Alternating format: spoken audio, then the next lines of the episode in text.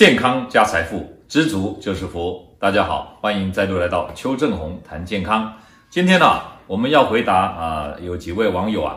在邱正红医师的粉丝团里面呢、留下的几道问题哈、第一道问题呢是啊，有一个网友说，喜欢吃鸡皮、猪皮啊，会不会影响到减肥啊？那么呢，里面呢、这个饱和脂肪酸会不会对身体的健康产生这个负面的影响啊？啊，我相信呢、问这道问题的朋友呢，他的确是有健康的概念啊，因为呢，呃，我们过去的研究啊，呃，发现说饱和脂肪对于我们的健康啊，啊，比较会容易造成这个心血管疾病增加的风险啊，所以呢，在大概啊一九九二年这个时候呢，这个美国农业部呢发表的这个啊饮食的这个我们讲金字塔哈、饮食金字塔呢，它就把食物啊。啊，分成几个啊，像金字塔横切这样分成几个这个层面。那么在这个饮食金字塔当中呢，最上层也就是建议吃最少的就是脂肪、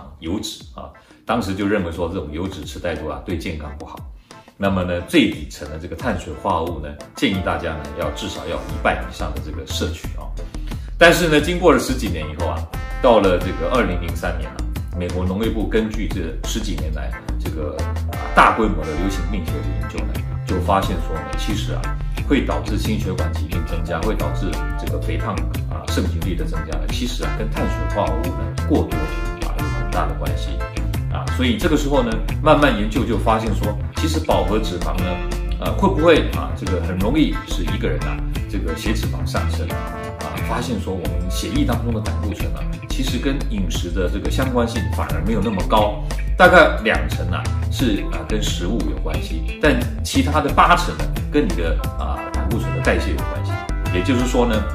这个食物当中只要你不要啊这个每一餐都是啊这个啊以这个饱和脂肪酸、饱和脂肪、动物脂肪为主的话呢，其实你不用过度担心这个啊油脂易失调的问题。那么以现在的营养的概念来说呢，我们啊这个油脂的啊摄取呢，其实只要把饱和脂肪。单元不饱和跟多元不饱和啊，以一比一比一的这样的比例来摄取，就是一个很健康的概念。那这个概念就是说，你不是完全不吃饱和脂肪嘛？对不对？还是可以占三分之一的这个饱和脂肪的摄取。所以我今天回答这位啊网网友第一个问题啊，就是说你呢这个吃鸡皮或猪皮呢，你不要有过多的心理的压力，你只要啊。这个不要每餐都大量摄取啊，你只要说，哎，少量啊，那偶尔呢摄取一下，那这样的话对健康是不会有负面的影响，那反而可以让你啊不要有那么大的压力，那么呢快乐的吃啊，那么呢愉快的过生活，那这也是一个正面的一个加分的效果啊，所以这是第一个问题。那第二个问题呢，就是吃鸡皮或猪皮会不会影响到减肥？